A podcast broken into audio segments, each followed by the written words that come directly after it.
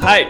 ということで、えー第2夜ですね。地蔵のバスケットライフを教えてということで、第,、えー第1夜前編はですね、本当にどこで生まれたのっていう話から、小学校、中学、高校と、まあ、地蔵のね、才能が開花した瞬間から挫折があり、そこからクラブチームの、まあ、オーナーというか、やったりとか、コーチやったりとか、いろいろ経て、まあ、高校を卒業しまして、大学ですね、入って、まあ、全然いいです。この辺りでちょっと語り残したことあったら語ってもらうんですが、そこから、うん。まあ、自身のルーツでもあるうん日本にやってくるわけですけども、はいはいはい。ちょっとその辺りを、どうしてそう、なんかまあ、日本に来ようと思ったとか、なんかその辺の頃の話であなんかあ。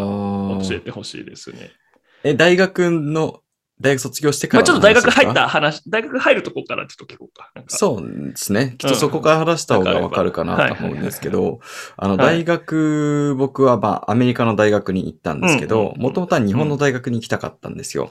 ほうほうほう。はい。あの、っていうのは、高校の時に、まあ、さっき、さっきってか前編で僕が話した、その、僕が無理やりバスケをさせた仲間たちとすごい仲良くなって、うんで、日本の文化とか、日本のね、音楽とか映画とか好きになって、で、日本に行きたい、日本に住みたいっていうので、日本大学行きたかったんですけど、うんうんうん。まあね、僕の親はね、日本からアメリカ行って、で、アメリカでもすごいなんか、僕とか、弟とかにすごいいい生活を作ってくれて、だからやっぱそこではやっぱアメリカの大学に出てほしいっていうのはあるわけであーすね。はいはいうんはいはいはい。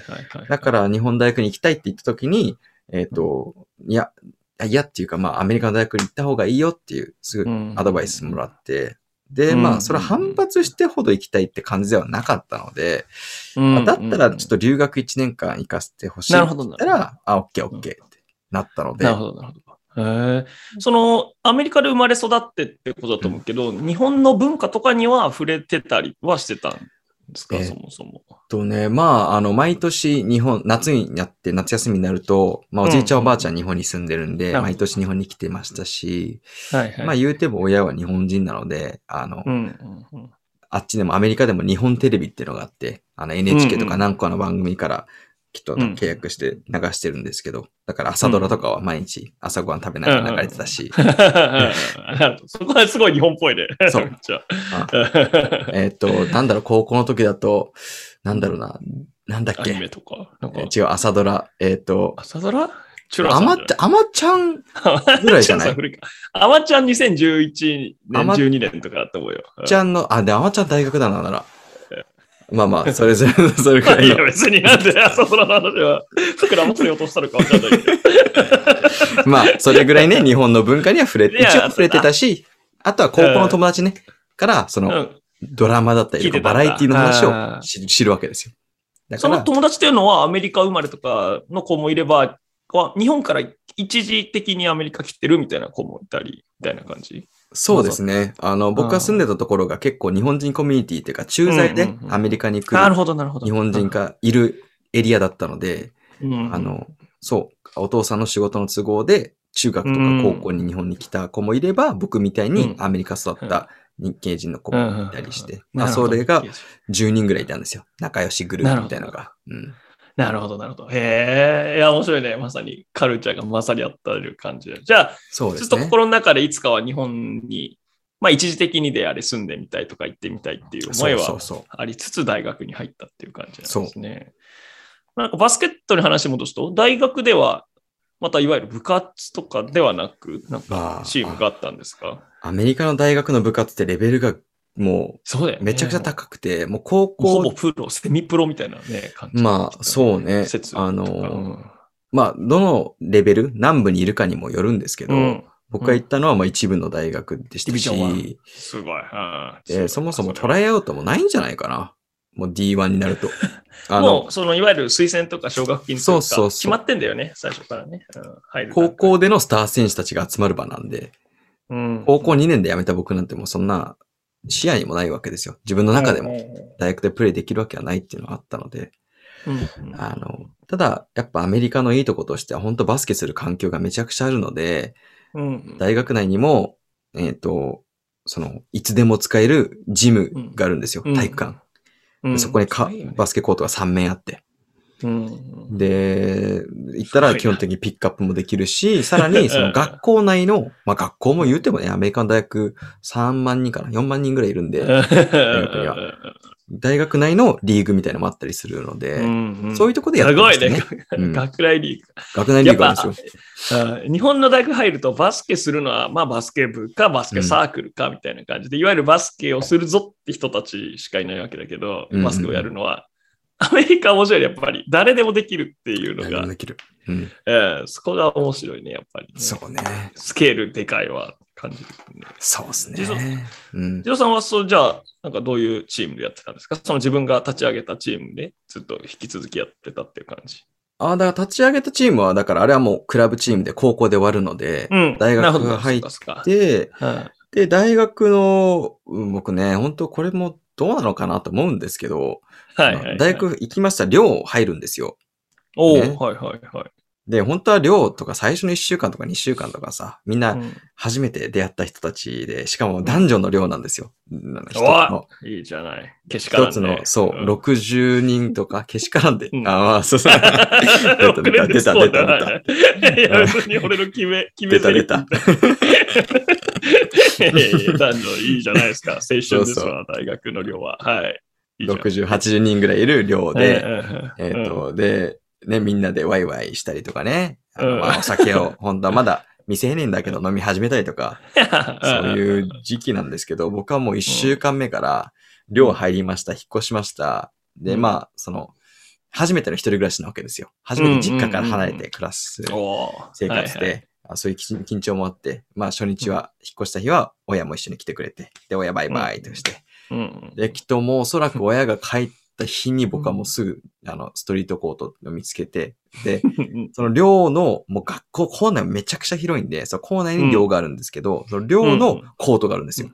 その寮のコートみたいはな。あ すごいね。えー、そ外ですけどいいなうんそれを見つけて、うんうんそっからもうずっと、もう、授業の間とか、うんそのコート行ってたら、そこで出会った、なんか一緒にピックアップやろうぜ、っつって、ピックアップやった仲間、友う達んができて、そいつらとチームを組みましたね。さそれは基本的には大学同じ大学の生徒たちってことがそうです。基本はそうあなののかな。そのコートを使うのは基本的にその寮のエリア寮のその寮のエリアっつっても、寮っつっても、家みたいのがあるんですよ。その家に、各 家に、えっと、60人から80人ぐらいいるんですけど、うんその家がさらに50個ぐらいいるんですよ。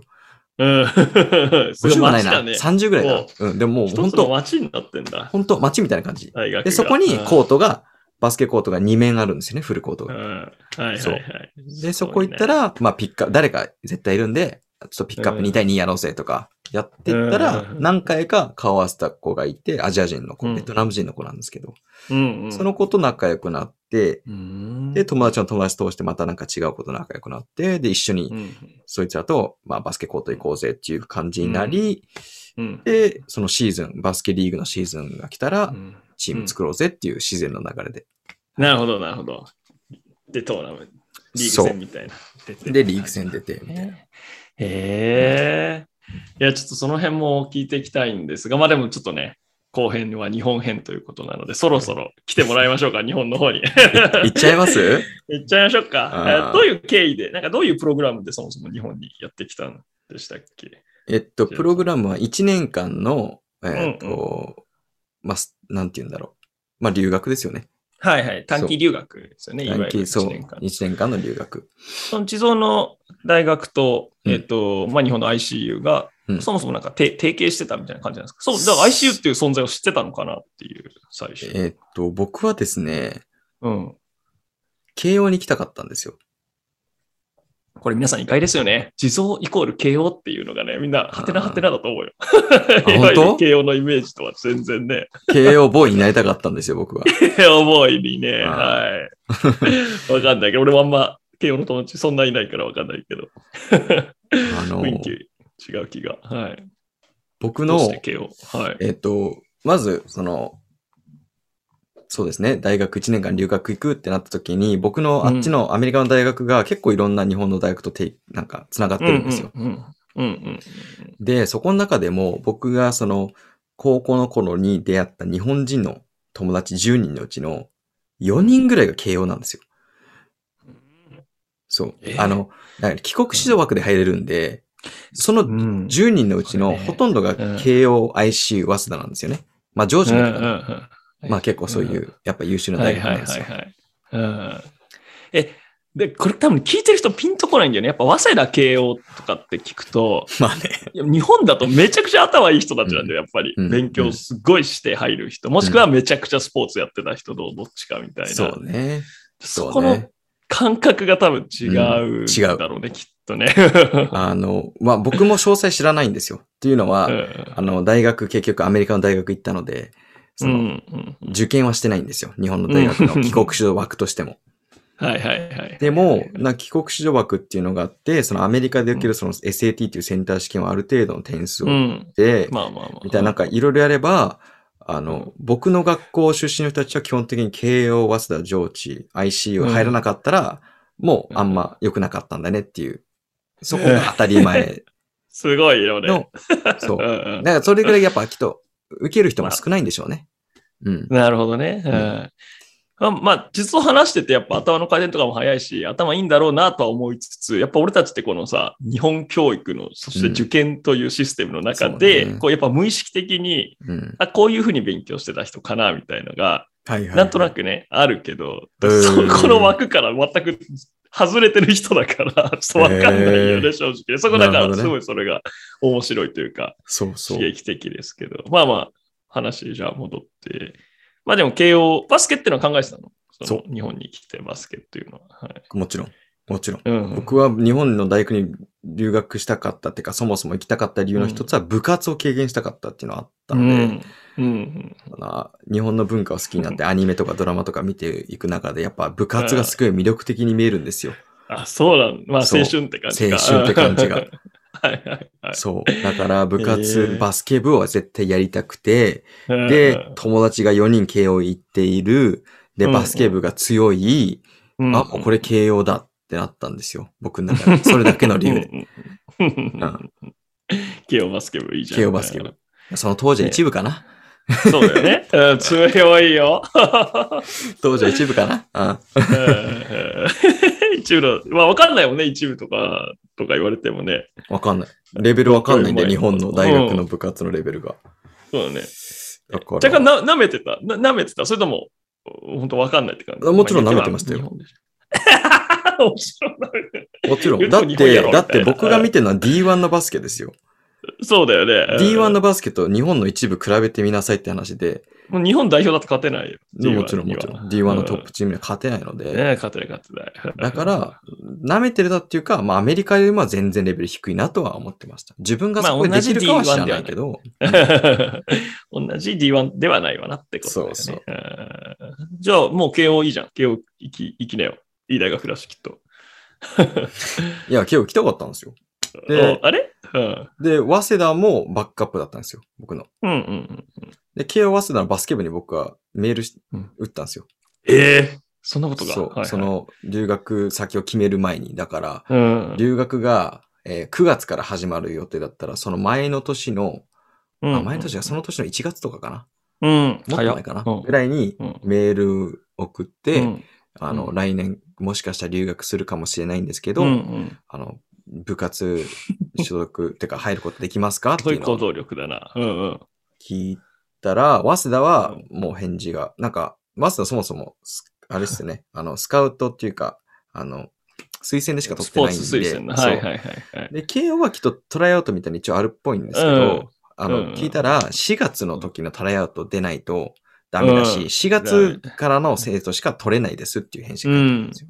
うん。留学生は、だ留学生って扱いだよね。留学生で当たり前だけす。どそう。しかだもか9ら月枠があなるんんでだすろよ。うね、きっとね。そうんんんだから留学生でも、例えば4年間いたら4月のトライアウトに入れれば、別にそのシーズンはできる可能性はあるんですけど、はいはいはいはい。その9月入学で、しかも終わるのがもう6月、9月から6月なんで、うんうんうんあのもうチャンスがなかったと。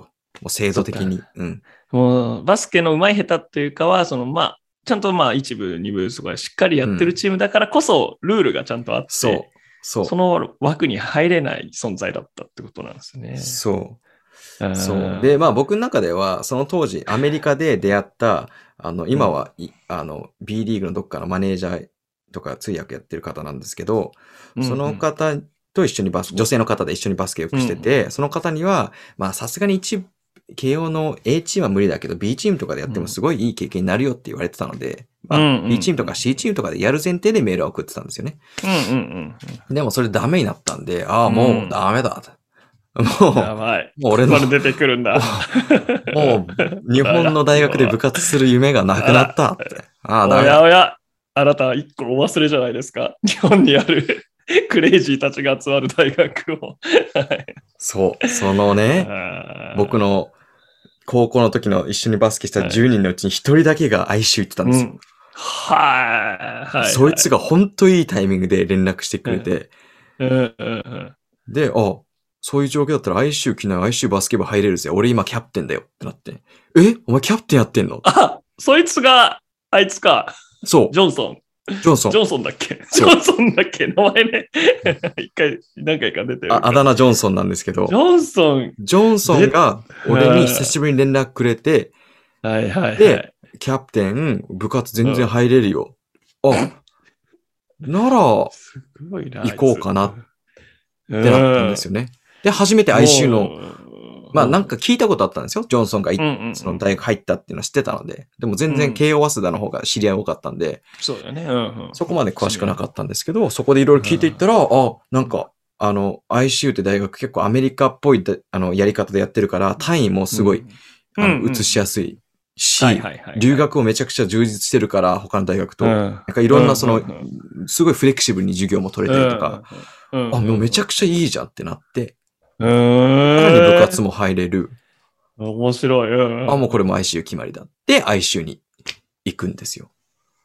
へえ、いや、国内、日本から見た、日本国内から見た ICU と、やっぱ海外から見た ICU って、やっぱ全然見え方また違うし、 まあそうね。まあ、良くうんも悪くも部活もね、ちゃんとはしてるけど、なんか、いわゆる日本のなんかルールに、ちゃんとや、日本のルール通りやってるかと言われると、 適当な部分もあるから。まあ確かに、俺が夢見てた部活とはちょっと違ったっすね。 あ そうだよな。だから結局、目的は達成できたのかはちょっとわかんないです が、まあでも仮にもそね、うちゃんと関東大学バスケ連盟には所そ属うしそうていそるうそう。はい、部活動にそう。やってきたんだ。やってきすごていねでも決まった瞬間に、えっ、と、まあ、うんそいつ、ジョンソンじゃなくて、うんその、ICU のバスケ部のメールアドレスみたいなのがあったので、そこにメールっ、て、何月から、えっ、と、行くんですけど、部活に入らせていただきたいです。で、さらに、9月からスタートなんですけど、僕はちょっと合宿っていうものを経験したいので、もう6月ぐらいに日本に行く ので、合宿経験させてください。あと夏でも参加させてくださいっていう。え変な観光客みたい なね。合宿参加してみたい。別にイベント、観光イベントじゃねえから、そんな。もう部活ドリームよ、俺の。うわあ、面白いね。合宿なんですよ。俺の部活ドリームは。合宿ね。そう。まあね。おーみんなそでっさ、かそっか同じとこで寝て、朝起きて、あーってはい文句言いながら練習して、で、昼飯ガーって食って、っていうのがもう、もう僕にとってはドリームなんですよ。 イメージしてた。うんなるほど。あの、ルーキーズ大好きだったんで、野球ですけど、ルた。ルー キーズね。ーキーズ大好きなん合宿で、うだん。ったね。あーヤンキーのね。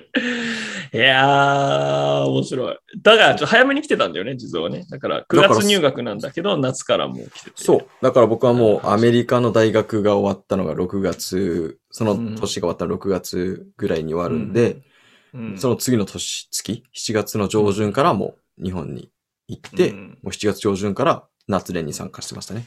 ICU のバスケ部の。なるほど。いや、どうでした第一印象というか、イメージししてた部活とはまたちょっと違ったかもしれないですけど。人数す少なそう やばいよねと。特にやばかった時期だよね。そう。だって今はね、それこそ今年4部昇格してさ、うん人数も十何人いるんですけど、、ね10数人いるけど僕がその練習参加する前に見学見に行った時に、うんえっ、と、フフルコートで練習してたんですけど、うんオールコートか。オールコートで練習してたんですけど、 いいうんうんうん 男さん女1。どオンラインやばいだろ。これ何って思って。ど、どういう、やばいな何のチームって言ったら、それがそう、女子部の練習は一人でやってて、で、男子部の練習を3人でやってたっていう。これマジだからね、皆さんね、聞いてる人ね。やばいん ですよ、うちのバスケ部。やばかったんですよ。過去、本当に。やばい。ギリギリ。うん。しかもその見学しに行った日に、うんあの、、ちょっと体育館覗いてたら、あの、僕のこと気づいてくれて、うん。で、その日僕の知り合いのジョンソンはいなかったんですけど、うん確か。でそのジョンソンがキャプテンになる前のキャプテンが、なんか、二人かぶ、かぶってた時期があったっぽくて、で、僕がメールの返信してくれたのは、そのキャプ、あの、うん、ジョンソンじゃない方のキャプテンだったんですけど、うんうんうんそのキャプテンが僕をパッて見て、ガチで走ってきて、ブワーッとしてきて、うん本当に入ってくれてありがとうございましたみたいな、すごい、まだ一やばい回練習もしてないのにさ、入ったことにすごい歓迎されて、すごい感謝されてさ、おーおーおーおーやばいよね。これさ、逆の立場で、俺がなんかアメリカになんかで留学に行ってさ、練習行って4人とかしかいなくてさ、Thank you very much! とか言われたらもう超怖いよ、それ。怖いやでしばい、ょ。ま、俺の留学どうなっちゃうのってなるよ、それ。そう、いやー本当ではい、僕、その見学の時はなぜ、お父さんもなんか日本に行って、お父さんもいたんはいはいでは、いお父さんも隣にいたんですけど、うんびっくりできっしょとお父さん相当なんかびっくりっていうか心配しただろうなと 思って、こんなチームに入っていいのかみたいなね。うんううんん。でもまあそうね、人数少なくて、まあ後日初めて練習行って、練習行ったら、そう、あの、い一人だけなんかうんい。て、でも全然そいつ俺に話しかけてくれなくて、俺が話しかけても何も返信してくんね え。 やばい。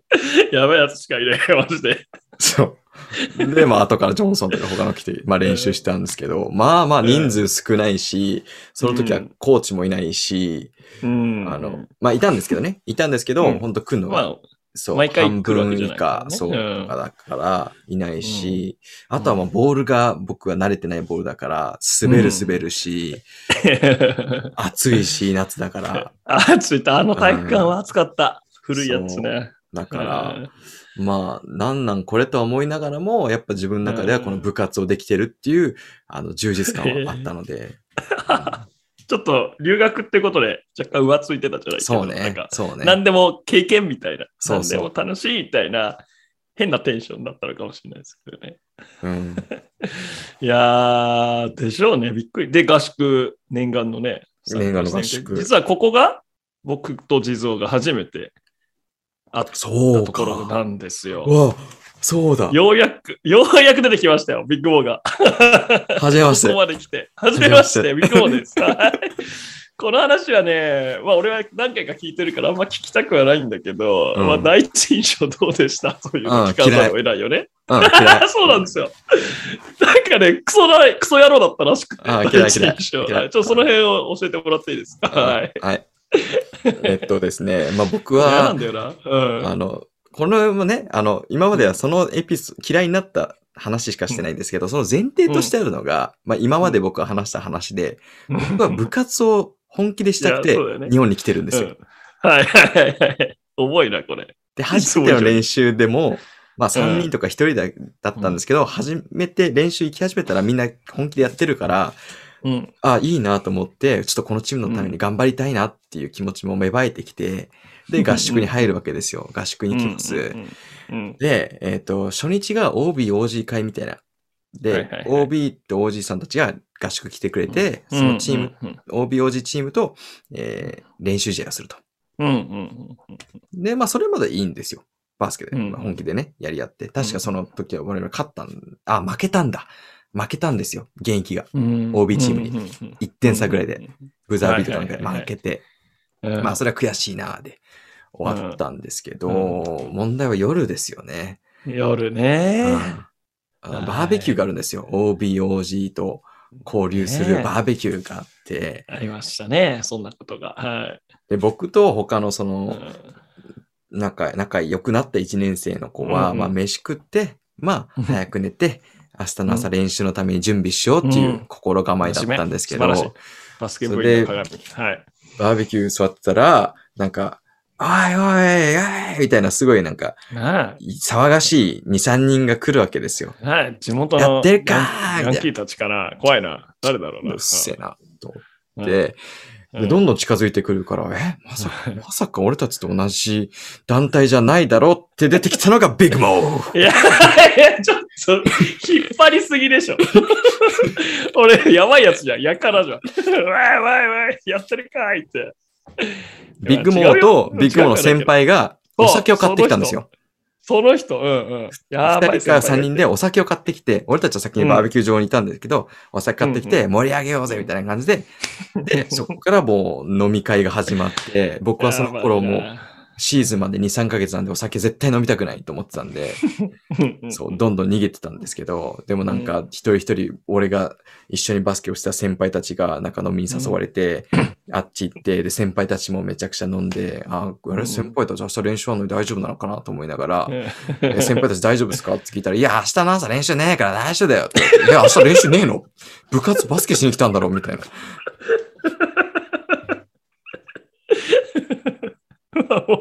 いや今はないですよ。今はこんなことないですけど。あのね、こ これもでも一つの当時のね、当時の一つの部活動の形だったんだろうね、きっとね。だからきっと人数が少ないから、そういう楽しくやらないといけないっていうのは絶対必須だったと思うんですよ。あの、うんそのね、あの、やっぱあの頃の ICU バスケ部は本当仲がめちゃくちゃいいんですよ。まあね人数が少ないからこそ。で、実際はいにはいはい今でもそういう付き合いがあるじゃないですか。皆さん、うんうんその世代って。うんだからあの時のバスケ部には、まあ、バスケを続けるためっていうか、部活を続けるためには必要なんだったなっ ていうのは、今振り返ったら思いますよ。うんうん、 でもね、この自動、今自動、自動が主役のストーリーを聞きながら、そう。こう話を進めていったら、 もうマジ嫌なやつだね。 マジ敵役ですよ、それはもう。そう。だから。鬱陶しい OB がいたわけですね、酒を飲ませてくる。はでい。僕は逃げたんですよ、その1年生うと。んババーベキュー場かはいら。まあ、やっちゃいけないんでしょうけど、もう俺たち酒絶対飲みたくねえから逃げ て。うん逃で、がさないでしょ、もうその辺は。いや、逃げたんですよ。逃げてどこだみたいにならなかった。うんいや、なったのかもしれないですけど、とりあえず。うんで、帰ってきたらもう全部終わってて。でもなんか、逃げ、逃げる時間が長すぎて、逃げてた時間長すぎて、その片付けも手伝わなかったんで、そこはちゃんと怒られるっていうね。お前ら 片片付けろっていう、そういうところだけ、ああ、そういうところだけなんか先輩っぽいことするんだなって思いながら聞 いて。めっちゃイライラしてんじゃん。うん嫌だねで、じそうは、宿に帰って、宿に帰って俺たち寝ようとしてるのに、ギャーギャーまだ騒いでる。寝れねえなーって感 じで、うんで、次の朝、俺たちはちゃんと朝起きて、一応、その、練習は、朝練はなかったんですけど、体育館は空いてるので、僕とそいつ二は人いはいはで、ボール持ってうん、練習行って、がっつり2時間練習して、で、その練習をしながら、俺たちこの部活やめようっていう、二人で、ガチで、ちょっともうこ、こうんれはダメだって、やめようっていう話までな った。すごいね。きっかけはあなたです、ビッグも。いや、違う。 まあ、まあいいけど、今更こんな弁明はしませんが、 あの、俺と一緒にいた先輩って人がやべえやつで、まあ、あの、それ間違いで、俺はいわゆる腰巾着ですよ。あの、部下、 部下、へい、へい、親指っつって、お酒買ってまいりましたみたい な。うん、ダメ、ダメ、でダメ。も、あの、それは間違いない。あの、完全にそのはい、ビッグモの先輩の人うんだ。ったんですけど。まあまあ、それが最初のファーストそうですね。インパクはトい。が。そう。いや本当にやめ、やめようと思ったし、バスケ部。はい。よかったよ、やめないでくれてね、そ本当にこは。あそうまあもう、ちょっと 賢い話はこれぐらいに。いいですかもういいですかよろしくお願いします。はいはい、いいですね。で、まあちょっと聞きたいのは ICU1 年間の留学なので、最初で最後のリーグ戦があったと思うんですけど、そうね、その合宿。これはどんな、はい、二ヶ月後からリーグ戦だったんですかね。はい。まあ一番ね、年間では一番大きい大会になるわけですけど、日本では。うんどうだった雰囲気とか、その、あのね、うん。 ICU バスケ部って、その前の年が、前の年リーグ戦1回も勝ってないんですよね。そうでしたね、はい、全敗。で、その、2つ前が2勝かな俺の代だな、多分それ。そう、んビッグモの代が2勝かなそうそうそうで。その前の代は、えーもう2 2勝かな。そう。うんだからもう基本的にまあとにかく弱いん だよね220で弱くて勝。、 そうそうそう。弱だいから弱いんだよっていう話も聞いたし、結構人数揃い出しても、うちら揃ったのが6人かな。うん6人、7人ぐらいで、で、うんジョンソンがキャプテンになって、うんうんえっ、と、だからまあね、あんま期待はしてなかったっていうか自分たちにも、まうんうんあ、とりあえず頑張ろうぐらいの雰囲気で入ったんですけど、うん。えっ、と、その年新しく入ったのが僕と、あと1年生と、あと、えっ、と、3年生なんですけど、サークルでずっとやってたやつが、その年入ったんですよ。はいはいはいはい。いましたね。ね、埼玉から来たそいつが化け物で、あいつは、埼玉から、え、そっちじゃないですあ、よ。違う。そっちじゃないわ。あもう一人の方か。もう一人の方が化け物なんですよ。うだまあ、そいつもうだうんすごかったですけど、うんその、そう、サークルにいたやつが入って、うんで、6、7人でしたけど、そのいつがきっとそのリーグ戦30点ぐらい平均したのかな。うんうん上手だった。彼はも。そう185、6ぐらい後半のがあって、そう。ガードなんですよね。ガードなんだよね。そう。んだからそうそう5そう分、来週は5分なんですけど、5分にしたらもう止められる、止める人がいない。ビッグマンも止めれないし、ガードも止めれないしっていう。うんうん彼がとにかくすごい得点取って、で、さらに、まあ、ビッグモンがさっき言った、その埼玉出身の元サークルの、その人がもう一人いて、で、その人もいい、すごいいいプレイヤーで、うんうんで、なんか本当5、6になったんですけど、結果うん、えー5勝4敗で終わって、うん勝ち越しなんですよ。あれなんだよね。上位リーグには行かな行けなかったというか。いけなかった。うん惜しかったんだよね。でもなんか、そもそも、でもジョイリーグ行けなくて残念っていうよりかは、そもそも去年全敗だったから、うん。もう結構、あのシーズンは俺の、俺はちょっと OB として見てただけだけど、ずっといい雰囲気というか、いそいうムードで、ね、シーズンやってた感じするけど。その、ね僕と、そのさっき言った、その、バケモン選手、まあ、あだ名、うんガリガリバーっていうあだ名だったんです けど、ガリバーと、でけえ、ガリバー。そう。 僕は、その初め、その2試合目ぐらいで勝ったんですよ、確か。1試合目負けてうん2試合目かなんかで勝ったんですけど、その時の俺たちの先輩方の喜び方、リルも含うんめて、うんうんうんうんもうみんな泣くぐらいのレベルで喜んでるんですよ。うんうん勝った瞬間に。。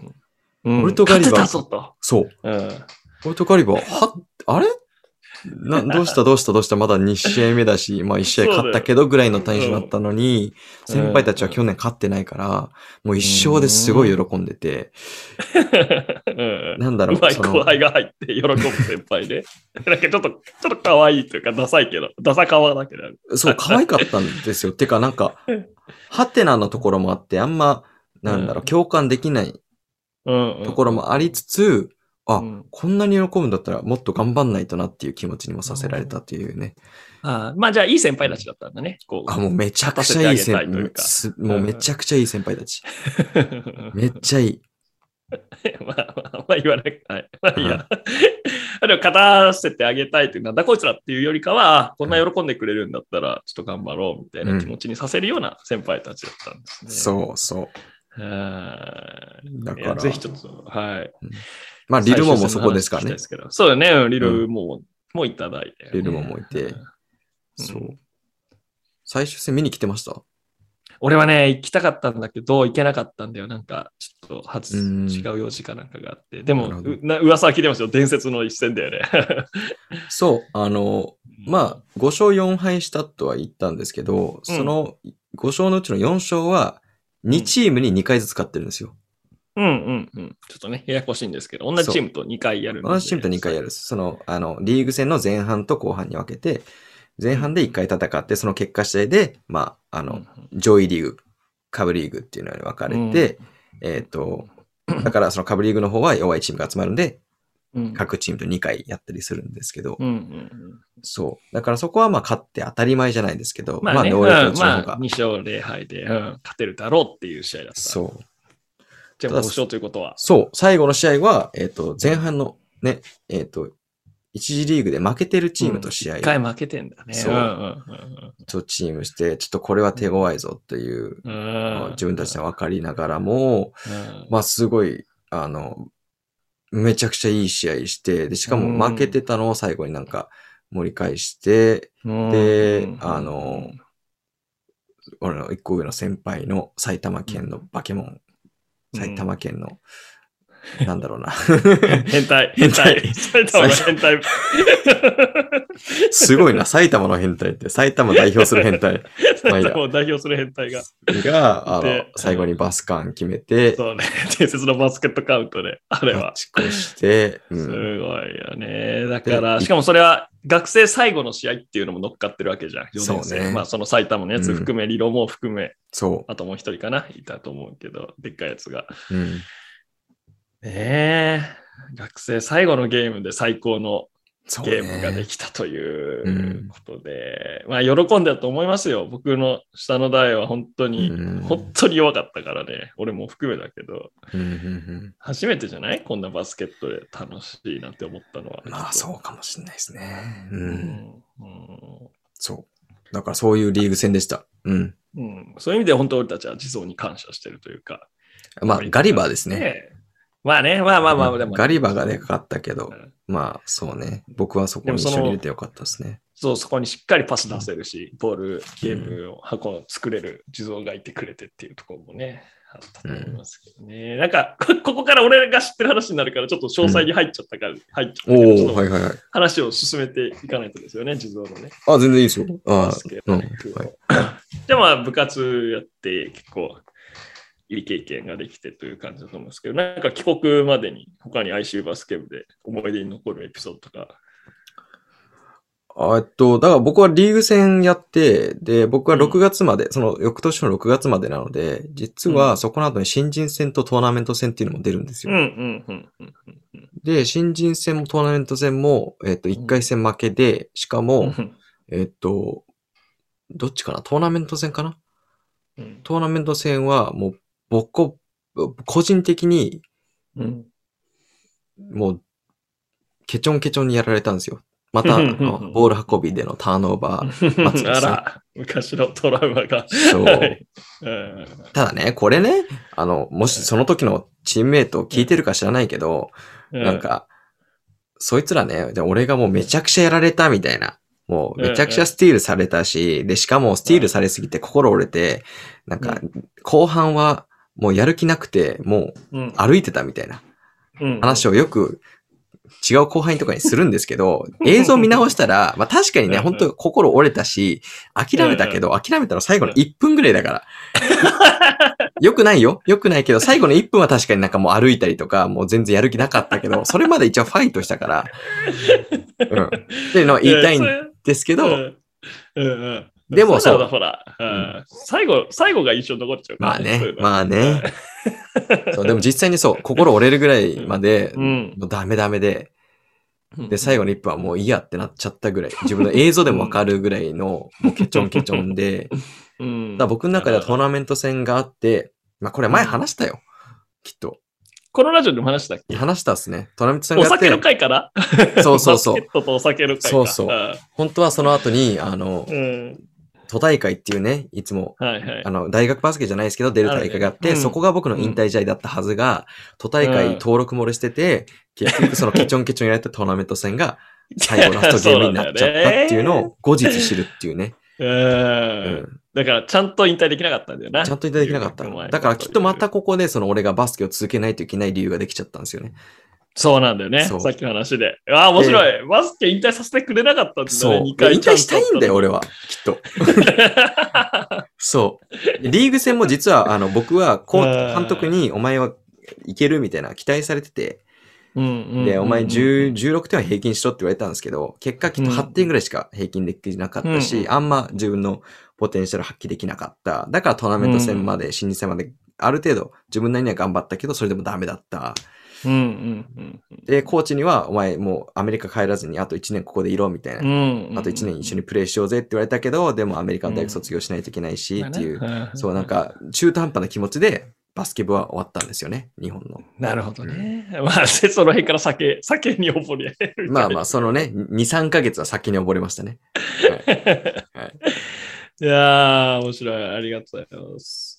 いや、どうしようかな。ちょっと、そろそろラストパートの OK まあ今何、はい。今、じゃあ、その学生生活、まあ大学、アメリカの大学卒業しまして、うん、まあ本当はね、あの、日本に来てくれて、うん、まあコーチを、女子の、まあ退社男子のコーチから始めて、女子のコーチをみたいな話もしていきたいと思いつつ、そこはまあ他の回でおーやってるの で、はいはいはいちょっとここが割愛して、はいはいはい。あの、今どんな活動をしてるのかと、まあちょっと今後どういうふうに活動をしていきたいのかっていうのを聞いてちょっと締めましょうか。はい 結構飛ばしたな。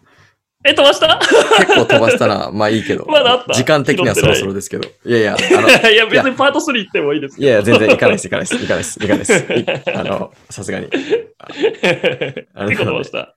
2と時代とかもあるけどね。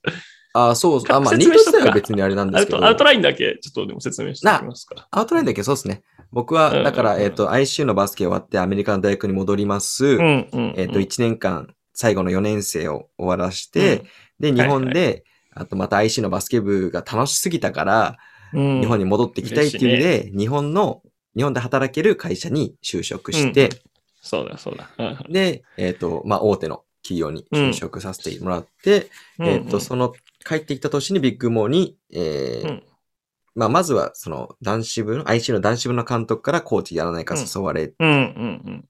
戻てきたちょっとやって、うんその後にビッグモーに誘われて、女子部このに、辺の話って、うん、ちゃんとしてないっけ意外と。ここでラジオですかうんうんうん。してないかもですね。したかなそうか。うん。あーしちょとっきとまなすくなっちゃうかもしれ いないけど。僕はいいですあよ。のうん僕はそのさっきの地蔵のね、第一印象では最悪な OB だっていう感じだったかもしれないけど、まあ、あの、俺からしたらなんか上手な留学生の子がいるぐらいの感じでうん、別になんか、仲いいよっくてないことは全くなかったし、うんまあ俺はそもそもそんな嫌われてるってことすらよく知らないぐらいの、うんうん。まあ大してだから要するに仲良くない普通の、なんか別に距離のある関係だったんだけど、なんでかななんかとにかくプレーを見てて、本当ハンドリングとシュートっていう、うんもう俺の苦手なところが、指導できないところが、なんかめっちゃあったから、もう単純にその理由で女子のコーチ手伝ってほしいっていう話をうん。まあ、あれだよね。だあの女子の試合見に来てくれたんだよね、実そはうね。そうそう。そうそうリーグ戦最で後の試合。最終戦を見に来てくれて、で、まあ負けて、で、もうこれ来年本当勝たないとやばい。もうちょっと卒業、まあ本当はその年も勝ちたかったんだけど、まあ勝てなくて、で、本当1年生の頃から頑張ってた子が一生もできずに卒業してしまうっていう危機を迎え、ラストイヤー、その頃のラストイヤー、もう何としても勝ちたいっていうのがあってうん、で、もう俺一人じゃ無理だっていうのもあったから、まあ、そこに来てた地蔵にこうやってくれや、一緒にやってほしいっていうオファーをさそせうてもらでっすたのね。が、うん。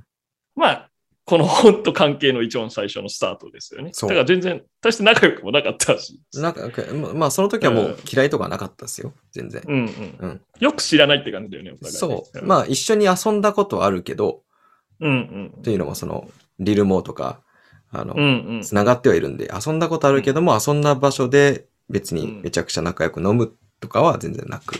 そうだよね。うんコーチ。そうそうそうそう。愛称のコーチ、女子のコーチしてくれっていう。そう。で、まあ僕は男子のコーチやってたんですけど、まあ女子がここ3年1回も勝ってないくて、うんうんそんなチームを、まあ、一生でもさせてあげられるように、うん僕がちょっとでもできることがあれば、うんなんかすごい、なんだろうな、面白いなっていうか、自分にとってもエキサイティングだし、うんで、実際にその時の4年生かなうん、が、僕が留学の時に被ってた子だったので、まあ僕からしたらもう後輩みたいな、うんあの、ポジションの子だったので、その子にも一回絶対勝たせてあげたいっていう二つの気持ちがあり、うん女子部の方が魅力的に感じちゃって、うんコーチとしてはね。で、うん女子部に入らせていただいたとういう。んなんか、どんなことしてたっけね、最初。あんま覚えてないよね。あの、なんかファミレスでたま、なんか月1だか、数週間に1回ぐらい、ん。どんな練習しようか、みたいな話を。そしうてね。だから練習行っても僕は最初の方あんま、基本的に見てちょこちょこ選手になんかうん個人のこスキルのことアドバイスしたりぐらいの程度でしたよ。うんうん全体に関しては完全にビッグモーに任せてたっていうか、まあうん、最初からビッグモーが全部やってくれてた ので。うんあーまあ、当時振り返ればメニューもだし選手との関係とかもなんか今でも俺割とテンパってるように選手から見えてるかもしれないけど全然昔に比べれば余裕があ感じにはまあなって昔の方がもう毎回もうパニックみたいな感じだったけどだから心強かったけどね地蔵を置いてくれてであーまあいえいえそれは。うんでね無事まあいろいろはしょるけどもいろいろあった結果勝てたんですよねなんとか一緒にそねうそうそう。あああれ勝てたはね。うん。嬉しかったですね。しかそったの辺の話は多分どっかでしてる気がするけど。そうね。きっと、これからも何度もすると思いますね。それと思います。 でそのシーズン終わっ終わったタイミングからで、ちょっと一緒に住まないかって話になったんだよね。そこで。そうですね。そうそうそう。んほんとがっつり、もうやろうぜ、みたいな。で、IC の近くにす住ん で、平日の練習も行こうぜ、みたいなね。すごいよね。 この辺から。うおかしな話。ごめんごめん、ちょっと俺が話ジャックしちゃったけん、いど。や、いや、ここも大事な、んあれ、一 生ですよ、僕のバスケライフの中では。おおなるほど、なるほうど。ん。結構でかいで。ですすその時はなんかよ。どんなことをそう考えてたんですか一回勝って、まあ来年もコーチをそみたいな。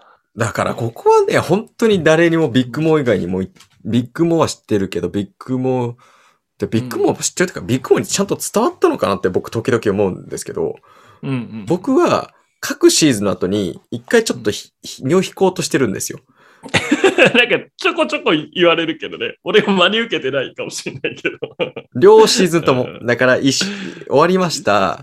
うんうん。で、その後になんかアシスタントっていうポジションだったんですけど、僕はスキルコーチっていうもうちょっと個人だけを見るコーチをやりたいんですけど、つったらビッグモーが、いや、次のシーズンはなんかアシスタントとかそういうのじゃなくて、同じレベルで、なんか、そうね、スキルと、だ自分がスキデル見て、ビッグモーがそのデベ、選手としてのデベロップメント、まあ、うん人気人としてとかアスリートとしてのデベロップメント。で、立場は同じぐらいの対等な、なんか、ダブルコーチみたいなのやろうぜ。ベロップ面で、あれ、俺うのん言いたいこと伝わってないな、みたいな、うんうん。思いながらも、まあまあ、なんかビッグモーのプレゼン的にも、まあ確かにやってもいて、やってみてもいいかなと思ってうんやるし、で、そのダブルコーチシーズンが終わった後も、うん よし今回こそはもう俺はもうやりきったと思うから、俺もちょっとスキルコーチ、もう完全にスキルコーチっていうか、スキルコーチよりもさらにした、時々、なんか手伝いに行くコーチやらせてくださいって言ったら、ビッグモーが、いや、俺ちょっと逆考えてて、あの、うん持続ヘッドコーチやった方がいいと思うんだよね。 いや、本当にね、地蔵の意図を無視するのが僕の得意技ですから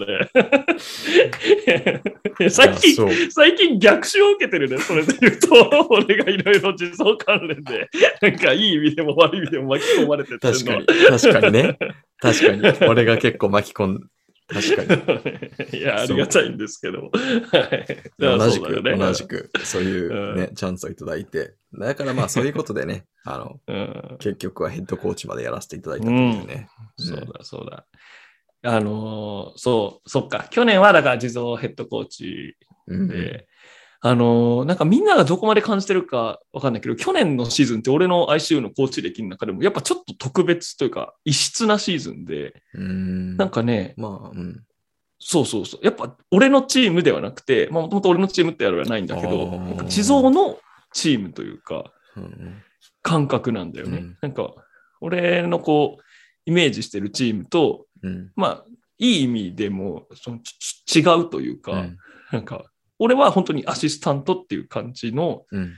感覚なんだよね、去年のチーム。ですごくいいチームだったし、常にポジティブで続けられるチームだったし。ねえあの、ね、俺も感じた。す。二日前の練習で。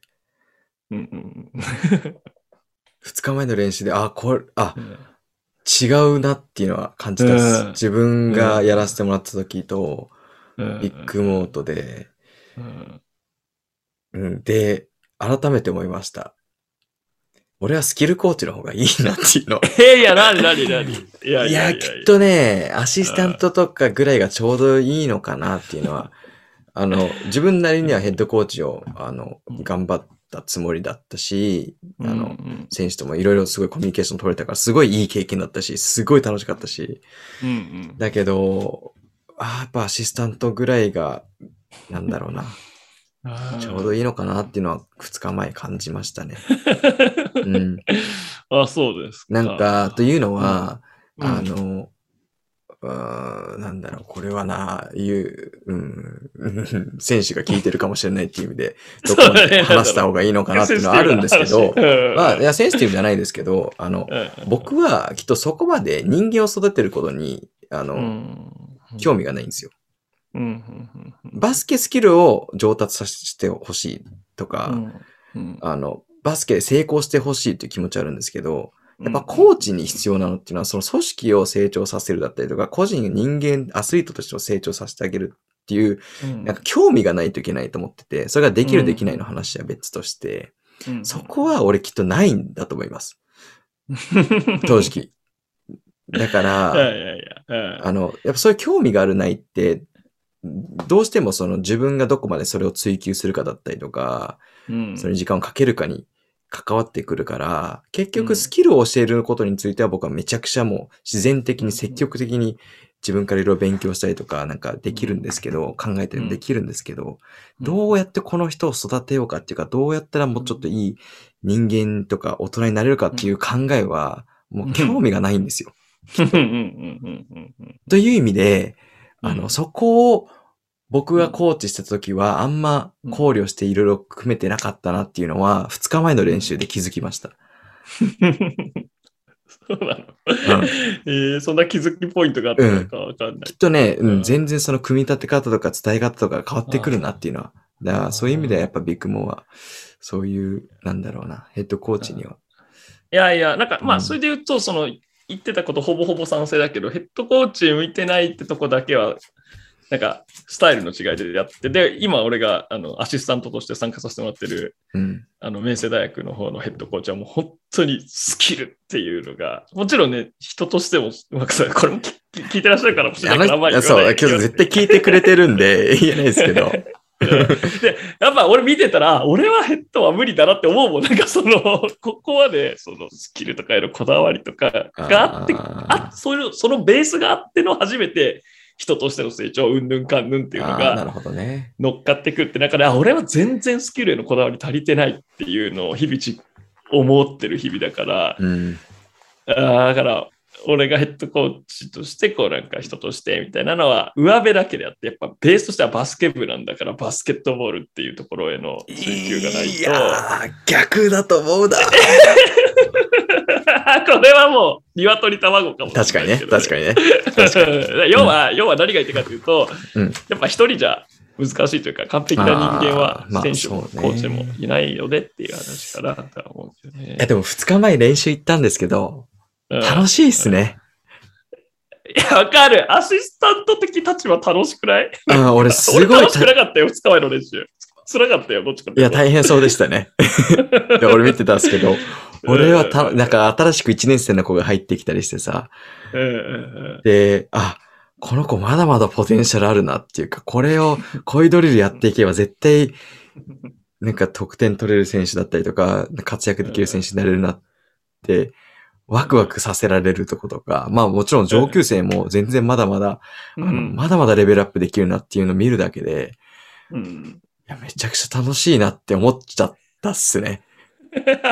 だから俺はもうちょっとこれからちょっとちょこちょこ顔出そうかなと 思って、最後に、全最後にキャプテンに、然俺からこれちょっと顔出そうかって言ったら嫌だって言われ て、あうんはいい、や、だって、はいはい、すいません僕より権力あるんで、 ちょっと僕はもう何の助けも出せませんがとか。もう行きませんいや、全然いや全然来ていただいて。いいや、 はいうん。や、なんかさ、俺、ヘッドコーチの時の選手、みんななんか苦しそうなんだよね。なんか、みんな辛そうだなと思って、なんか苦しめてんのかな、みたいにさ、思うんだよね。で、まあ、その苦しさがあって、シーズン終わって、まあなんか、か成長した姿を見せてくれるから、まあ、間違ってはいないと信じてたいんだけど、思いますやっよぱ。その瞬間瞬間を切り取ると、なんか辛そうにこう見えたりするから、あで、やっぱ去年のチームとかは、その、なんか楽しそうにバスケしてるなって思ってたのは、でも俺がアシスタントって立場だったから、ーそれもあると思いますよね。割と、うん、見てる目ヘッドコーが、うん。うん、ネガティブにチームを見ちゃう、あれがあるのかもしれないけどね。まあね、まあね。それはあると思いますね。うん。いやちょがっっとつりコーチ論、コーチコ論ー。チ論に入っちゃったね。やばいやばい。今おい日は、俺の話聞けよ、俺の。 皆さん帰ってきてください。今日は、あの、我々の地蔵の、まあ、要は今のくだりで、地蔵はコーチという時間も過ごしましたという、そうですねはい、うコんーチ編。でこの今辺後はも、またまあ、全然やる可能性はいつかはあるかなとは思ってます。ね、うんはいもうだって16世からコーチやってるわけだから、人を教えるっていうのはね、そうですねう好きんなわけなので、はい。いやいや、長くなってきましたが、皆さん、お疲れ様でした。いよいお疲れ様よで、した。はい、ラストパート、今で地す蔵のね。今と、そ Now しでてすフねューチャーですね。はい。はい。えっと、Now はですね、えっと、あアーウトナンバーというね、えー会社に所属していて、その会社が、あの、ボーラホリックっていうアパレルブランドと、サムシティっていうね、えっと、イベント、ストリートボールのイベント。皆さんもしかしたらね 3x3 とは違いますよ。3on3 ですね。はい。だから、ボーラーホリックとかサムシティっていうブランド名の方がもしかしたら社名よりね、有名というか、そうですね知ってる人もいるかもしれないですね。はい。あとはそうですね、他にも、まあスクールでうんがあったりとか、いろんうなんうん事業とかをやっていくんですけど、とにかくもうバスケの会社、えーこの世の中で一番バスケを楽しむです。楽しむし、好きでやうるんクレイジーな会社という、わおえー会社に、え1年半前ぐらいかな、にうん。入社、えーさせていただきお、そっか、そっか。はい。うんうんうんそっからはすごいもねうう、んバスケがうん生活、日常になりましたね。すごいなあこのバスケライフを聞いてきたからこそ、ただこねこにたどり着くかって感じだけどね。で、実はだから、その日本に、えっ、とうん、大学の後帰ってきて、まあ、コーチもやってたんですけど、その前の大手の会社で働いてる3年間は、バスケは全然できてなかったんですよ。うんうんうん。本当半年に1回とかぐらいの選手としてはね。コーチとしてうんは、うんまあまあ、ちょこちょこ、ちょこちょこっていうか、うんまあ、毎週練習行ったりとかしてましたけど、うんできてなくて、バスケからまあ、ちょっと離れてたんですよね、選手としては。うんでもまあね、この会社に入ってから、あの、まあ一番最初の面接で話聞いたのが、あのうん、 2週、1ヶ月に3回ぐらい体育館を借りて、みんな早く上がって一緒にバスケするみたいな。うんうんうんうんもうそれ聞いただけで僕はもう入りたい もうバスケしか考えてない じゃん。うんバスケができるぞと。うんそうそれはいいね。まあ実際はね、もちろんその、なんだろう、バスケ好きなことで、うんあの、仕事をして生活をしようとしてるわけだから、まあ難しい大変なことももちろんあるんですけど、とは言ってね、うんうん常にバスケと触れられてるし、うんうんうんまあ、実際ここ半年に関しては、ぶプレイヤーとしても今まで一番できてるので、うん練習とかもうんそういう意味ではもすごいうな楽しいですいよや。ーすごい。当たり前じゃないからね。大体辞めちゃう。高校で終わって辞めちゃう。大学で終わって辞めちゃうっていうのがほとんどで、なんか、なんか本当、ああ、半年ぶりだわ、バスケとか、よく聞くじゃん、耳にするじゃん。なんかやっぱ悲しくなるよね。うんなるっ好すねきなスポーツなんだからさ、うんもう一生死ぬまでやり続けたいっ間ていう違のいがない。普通だと思うんだけど、気づいたらやんなくなっちゃうんだよね。そうね。ううんん。うん昔好きだったものっていうフォルダに入っちゃうんだろうね。いうわつか、それがちょっと悲しいじゃないの、 なんか。ね。うんいや、そういないよ、周りに確かにこんなバスケバスケしてる人たち、そういえば。まあ今となってはあなたもね、相当ですからね。ビッ気グモづーさんけば。ね、うん。同世代、そうだよね。な毎日、その大学生たちのそばにいるから、うバスケバスケの人たちと一緒にいるから、自分がおかしいって思わないけど、ふと多分同窓会とか行ったらおかしいんだろうね。なんか、いやー、間ま違いだない、ね。部活してんのみたい な。本当本当ええおかしいと思いま すよ。そううん。もう慣れちゃいましたけどね。もう慣れちゃったうん。からね。もう慣れちゃったけど、確かに。うん。そっか。どうしバスケを仕事にするっていうのは、どんな感覚なんですか俺はまた仕事は別なので、ちょっと違うけど。ああ、確かに。うんえ、どうなんですかね。でもやっぱなんか仕事をしてる時に関してはなんかバスケをしてるっていう感覚ではないですけどね。うん。なんかまあバスケのことについて。は、そう、仕事の時は仕事として、僕は切り分けてると思いますね。それは普通にそうだう。うんん。ただそこの中でも、まあイベントがあったりとか、そういうイベントとかっていう時はどうしてもその感情が勝って、その脳よりも、あの、バスケを楽しむっていうのができたりするので、うんそういう刺激が定期的にあるっていうか、まあ、日常的にあるっていう意味では、あの、毎日バスケを何かしら感じさせられるは、まあ、幸せですよね。うんなるほうん。どあそー。う。で、うん。はい。あ、どうぞ。で、えっ、と、ね、僕は2週、ちょうどね、タイムリーで2週間前かな。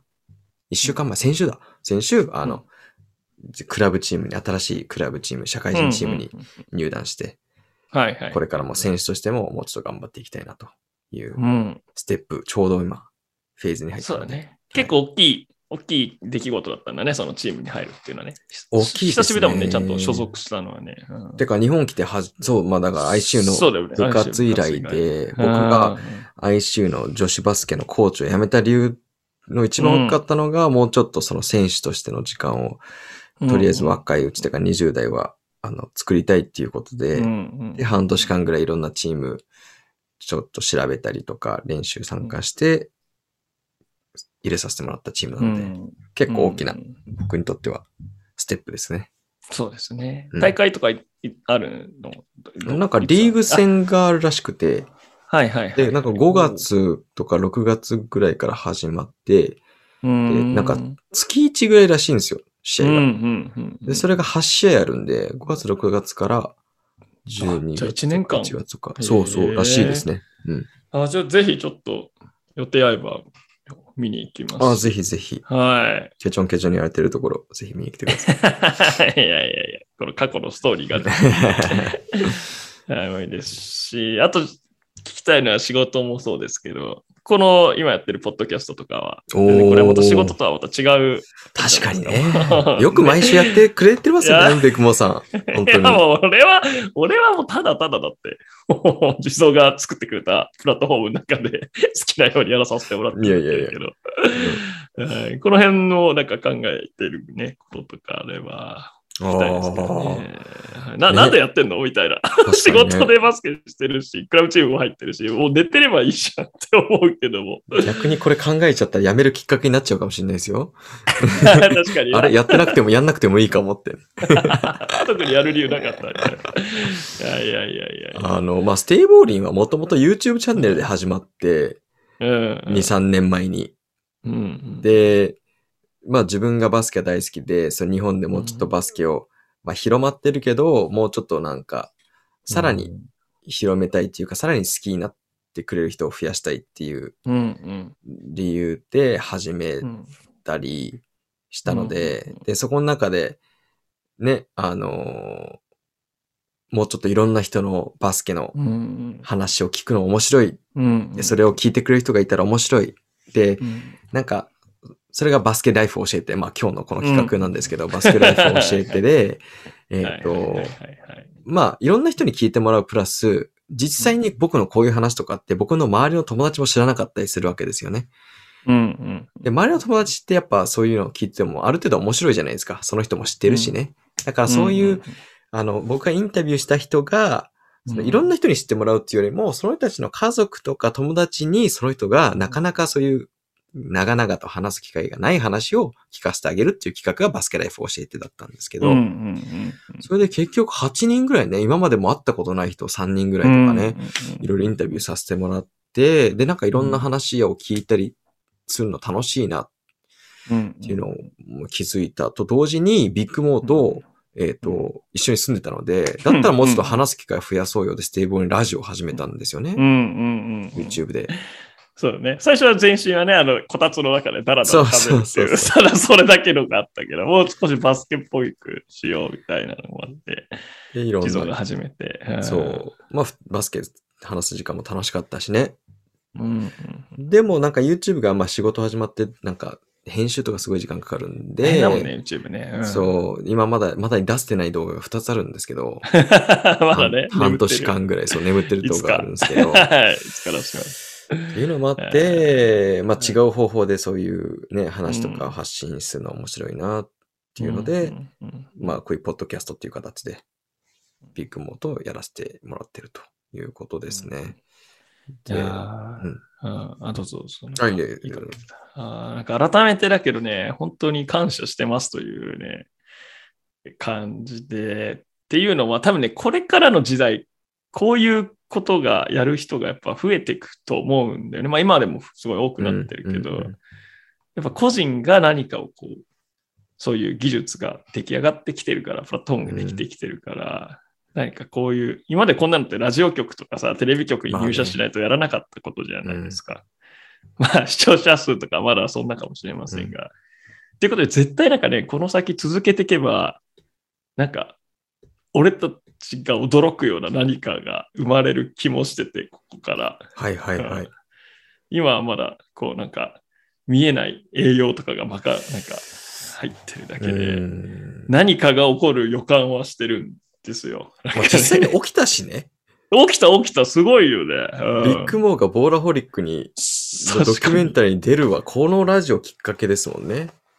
うん、そうそうそうそう。あんなにね、多くの人が見てくれるようなものに出させていただいたのも。は、そうだあのし、あの方がこれを見て、聞いてくれてたからですもんね。そうだよね。うんだし、なんか最近30に近づいてきて、俺も欲が出てきたのか、うんなんか、誰かが用意してくれたものを楽しませてもらってる、なんか、もらってるだけ、だけっていうか、それ自体もすごい、あれかもしれないけど、うん。な何かを残したいじゃないけど、うん。こう、やっぱ。ぱ地蔵がゼロから作ったものじゃん、これ。ああ、ほうほうほ。そううでも俺たちが入ってた部活はもともと誰かが作ってくれたものだし、今関わらせていただいてるのも、あのヘッドコーチの人がこうゼロからかわかんないけど作り上げてきたものに、まあ後から載させてもらって勉強させてもらってるっていう感じだけど、ほうやっぱ死ぬまでに何かを 始めるこんですか、ベクも何か。ういやいやいやいやいやいやいや、わかるいつかはこうなんかやっぱり、で、なんかそれこそ、こうこれからの世代とかにも確かにね。ね、うんそれはまあ欲かとかエゴかもしれないですが、基本的には自分たちが楽しいでやればいいとは思うんですけど。そうね。うん。うん、ってなった時に、このステイボーリンっていううんものは何か大きな可能性がそうですあるんね。じうん。ねまあ、それも、なんかし、なし、なんだろうな。考えなくはないです けど。でも、なんだろうな。うん。あの、これを通してね、うんもともとは本当にそのバスケを、バスケと触れててほしいうんのはあるんですよ。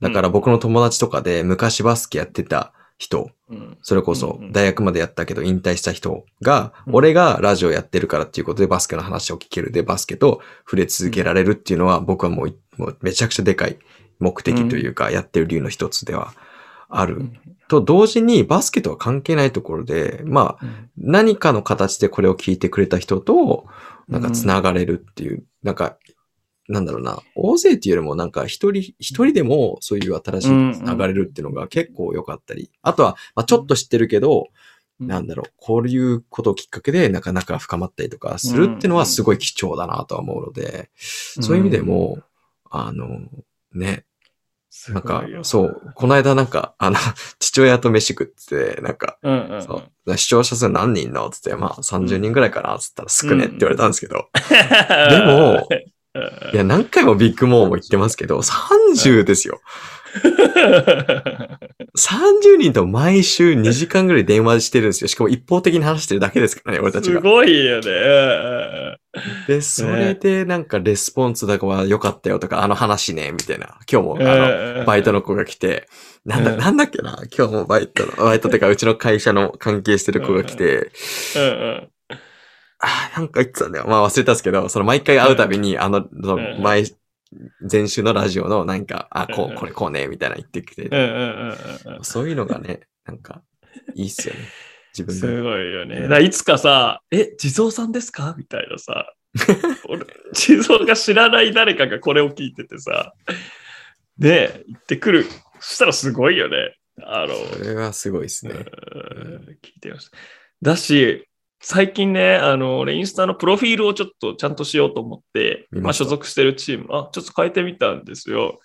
そしたら、あの、前職の後輩、まあ、全然バスケとか関係ないうん。まあ仲良くたまに飲む行くぐらいの後輩からメッセージが来てインスタで、あの、なんかドキュメンタリー見ましたみたいな、おービッグモーかっこいいですねとか言って、ビッグモーなんて呼ばれたこと一回もないのに、 なんか、ビッグモーの生き方かっこいいっすね、みたいに来て、へえいやー、なんかびっくりしたね。ね最近仕事悩んでるんですよ、わらわら、みたいに来たから、うるせえ、ちょっと筋トレして寝ろ、つって返しといたけど。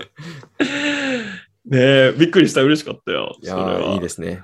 う。うんんそういうことが、ね、うん起こるかもしれないしね。まあ、発信するのって大事ですよね。うん。うん、発信するっていうか、そう、やっぱ考えてることをちゃんと残していくっていうか、人に聞いてもらえるだったら聞いてもらうっていうかね。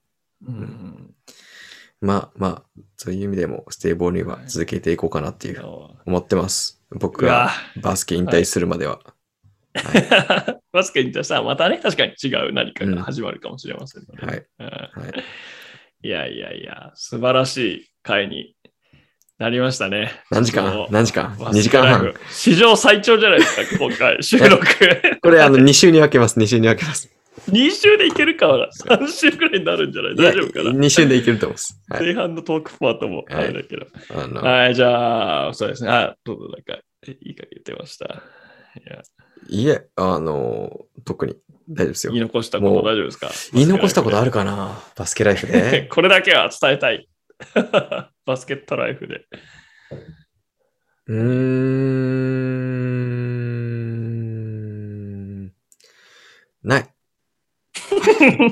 貯めたら、いいの、あなたにとってバスケとはみたいなやつとか大丈夫ですかあのね、あんまね、 まあいろいろいあったし、いやうん経験今さっきこれから2時間半話したことがあったからこそ、あったからこそ今の自分の考え方だったりとか、今、があるっていうのはめちゃくちゃわかるんですけど、うんうん僕、基本、なんだろうな、僕もビッグモーみたいにボラホリックのドキュメンタリーとか取り上げられたらどうなるかなみたいな、取り上げたいなっていう、あったりするんですけど、ビッグモーほどそのう考んえが整理されてないんですよね。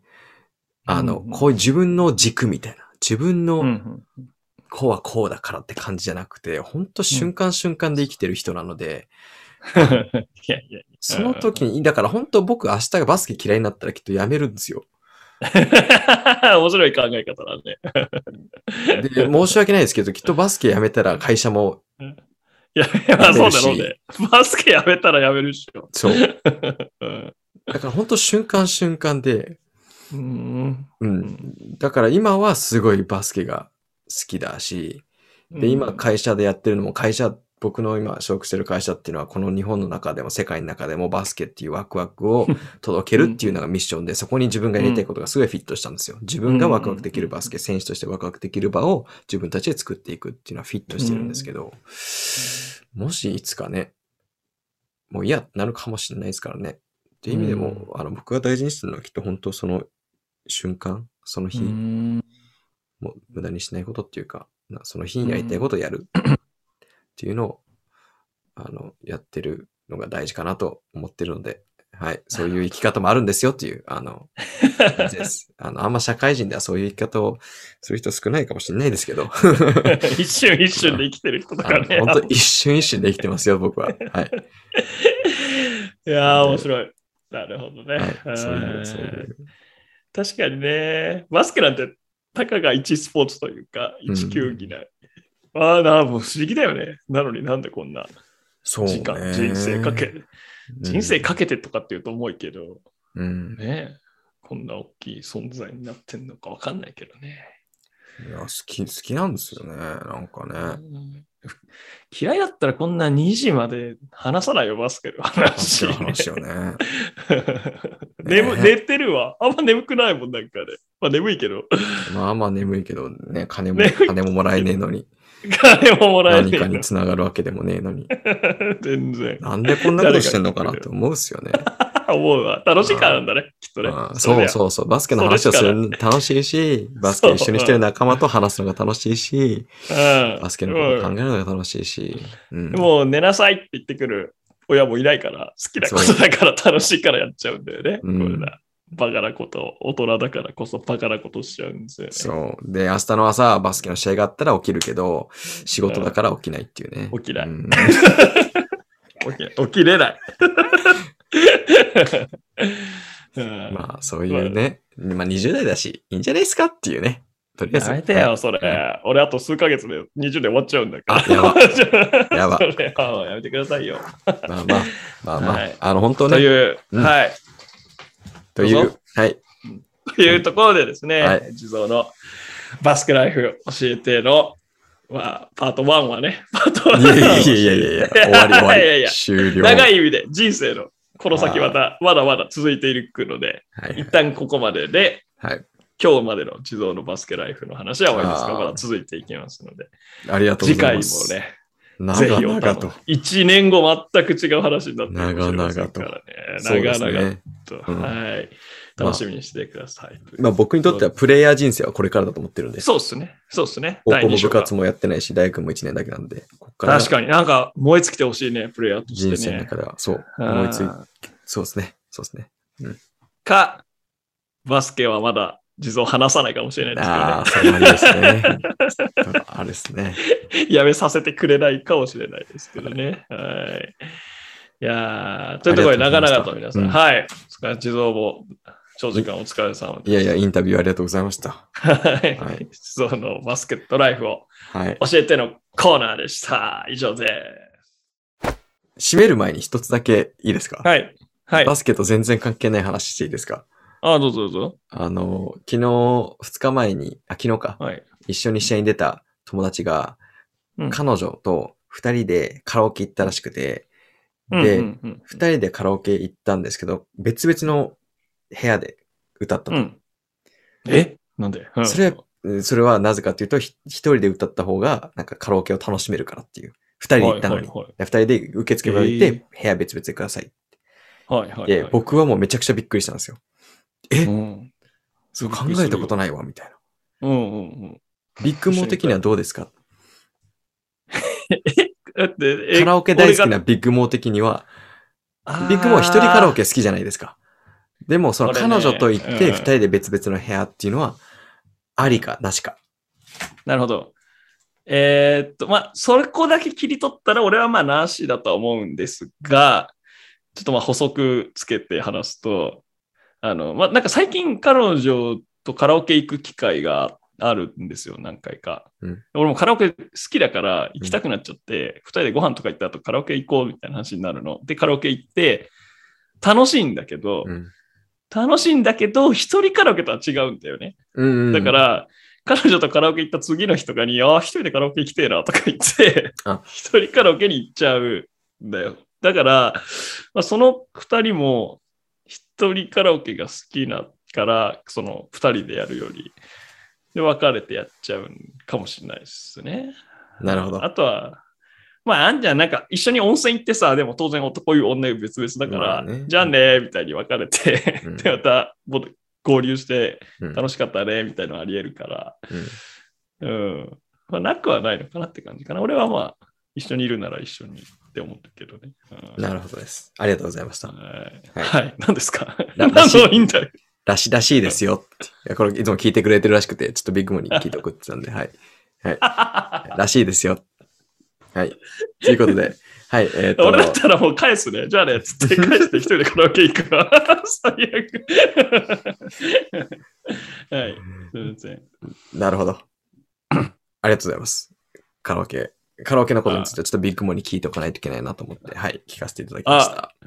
じゃあ、じゃあカラオケつながりで、先日、地蔵がインスタグラムで、ハッシュタグなんか、ビッグボーの土曜の過ごし方みたいなので、一人でカラオケ行ってる、あげてたじゃないですか。はいはい。しかも、謎に、謎にあいみょんの、なんかこの手いつまでこのままみたいな、なんかちょっと意味深な歌詞のところを写真撮ってあげてましたが、はいあれのせいで、はいあの、なんか、次の日が IC の試合だったので、選手に、まあちょっとよく見ればわかると思うんだけど、パッと見、なあれなんですか、昨日地蔵さんとカラオケ行ってたんですかみたいに言われて、あー。そうそう。で、なんか、お酒も飲んでたんですかみたいな。試合前なのに、お酒飲んでカラオケしてたんですかみたいに言われて。 いやいやいや、違う違う違う、みたいな。ちゃんとハッシュタグ見て、みたいな。ごめんなさい。そう。いやいやいやごめんなさい、そういう誤解を。いや、全 然全然。あれは、僕がそう一人で、その IC の練習行った後に近場で飯食って、うんで、カラオケ2時間半しまてあ俺じゃんだけの話です。は俺じゃん、バスケして、一人でご飯食って、一人でカラオケ行くって。い、だから、ハッシュタグビッグモーの土曜の過ごしそ方うだよでねす。。そうそう、まさに。俺もう違う違う、昨日山梨行って練習試合してたから俺、つってあ、ごめんなさい、そういう誤解が出て。うんはい。そう失礼しでますしたね。この場を借りて、はい。はい誤解を失礼しました解いておきすはい、いえいえいえ、楽しいです。土曜日でよかったです。はいまたいつかカラオケ行きましょうね。行きましょう。また行きましょう。はい。はい。ということで、今日は、あの、皆さん、長い間、本当ありがとうございました。